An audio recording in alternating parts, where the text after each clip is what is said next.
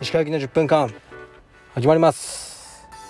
このチャンネルでは日本最大級のブラジリアン柔術ネットワーク。カルペディエム代表の石川行きが日々考えていることをお話します。はい。皆さんこんにちは。いかがお過ごしでしょうか？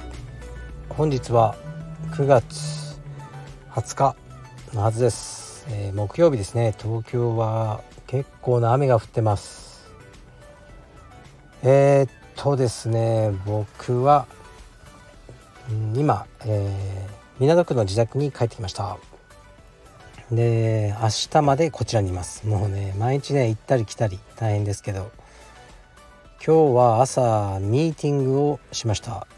ミーティングの内容はプロテインのミーティングですね。えー、プロテインをですねまあ販売始めましたねカルピディエム。あれねあの割と売れてます。でこれからいろんなあのプロモーションもしていかなきゃなっていうことでボトルを作ったり試飲会とかですね。そういうのをやっていこうということであのミーティングをしてました。でそれから僕は近くの定食屋さんでカツオ定食を食べました。カツオが大好きです。で何やったっけ？それからあプールに行ってきました。昨日かおとと昨日ですね。あのプールがすごく使いにくいというね。人が多すぎてあと泳ぐのがめちゃくちゃ遅いおばあさんがねいてどうやって泳いでいいかわからないって話をしたんですが今日は時間を変えて行ってみました。やっぱね老人はあの早いので今日は午前中ではなくて2時ぐらいに行ってみたんですね。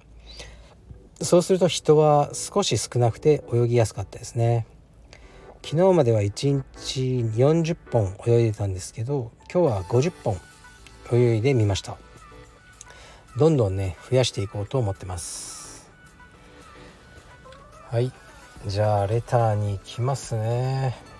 行きますよレター。はい行きます。石川さんこんにちは。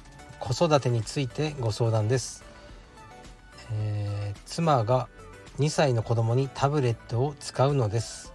YouTube やゲームをさせています。正直やめてほしいのが本音ですが子育てをメインにやっているのは妻で妻はてんてこまいになって一生懸命家事と育児をやってくれているのでタブレットを使うなとは言いづらいです。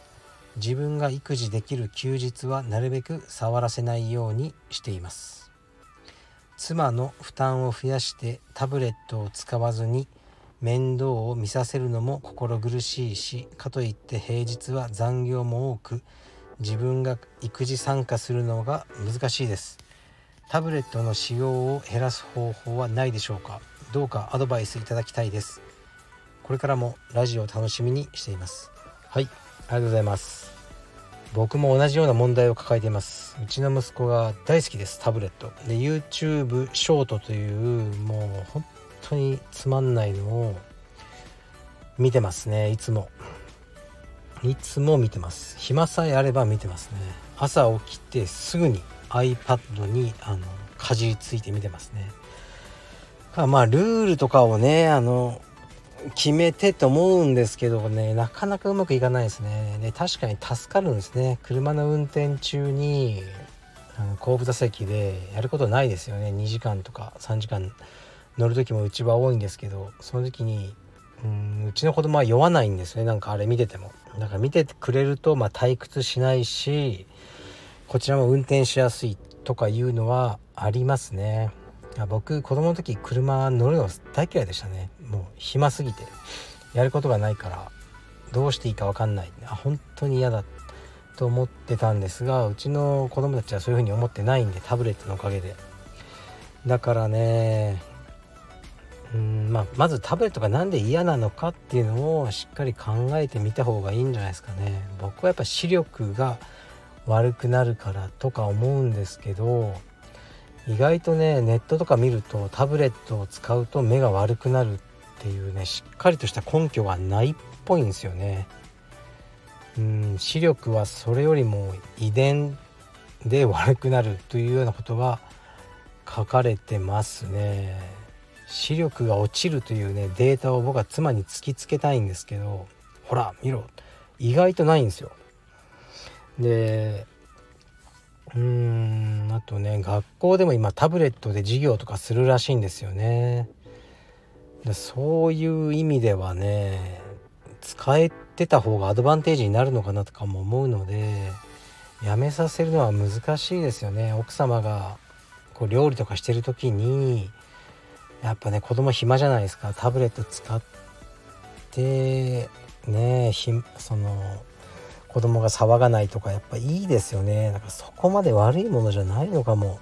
と僕はね思うようにしてます。じゃないときつくなるんで。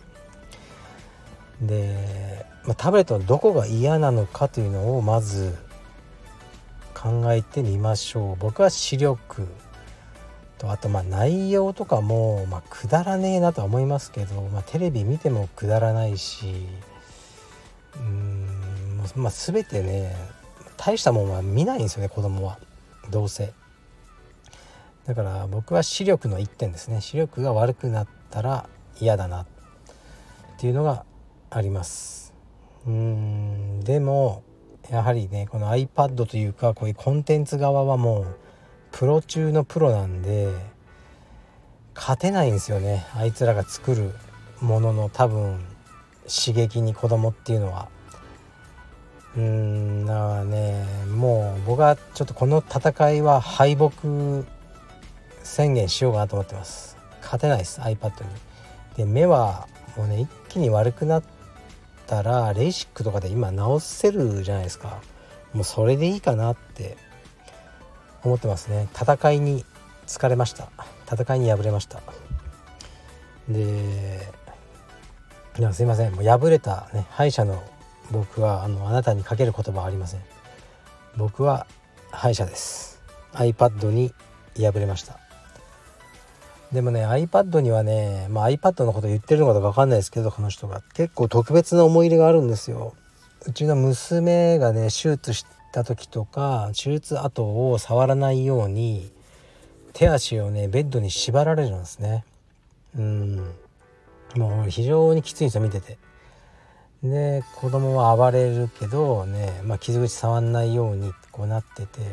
その時ね iPad がめっちゃ役に立つんです。iPad を見せてこう暇を潰してたんですよね。まあ僕らが操作して。あの集中治療室とかでそれがあるから iPad 感謝の気持ちもね結構あるんですよ。それでだからもう10年ぐらいね毎年ねあの子供の病院に寄付をしてるんですけどクリスマスプレゼントとして。昨年は、ね、あるお金持ちおじさんの助けもあり iPad11 台ぐらいプレゼントしましたかね。で毎年何台かやってます。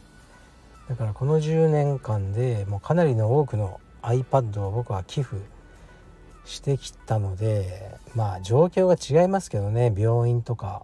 うん。iPad に負けました。勝てません。すいません。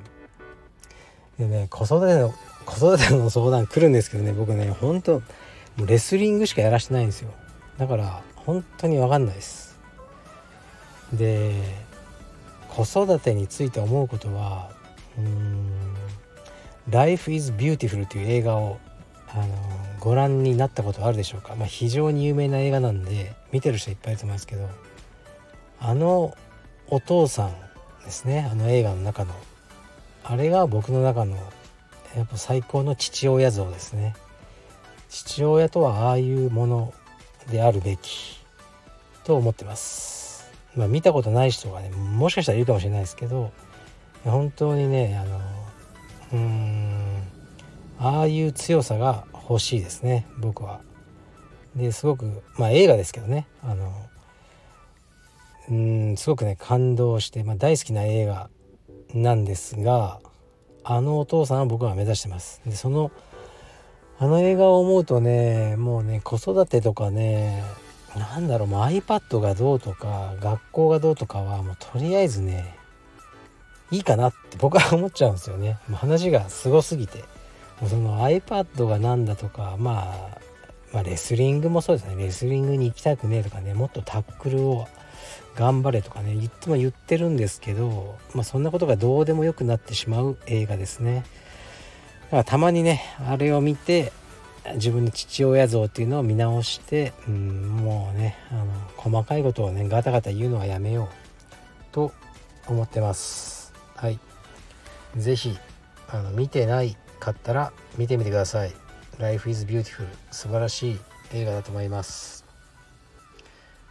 であとああのねプールについての、え、アドバイスありがとうございます。50m プール。長水路っていうんですね。に行かれてみてはどうでしょうか。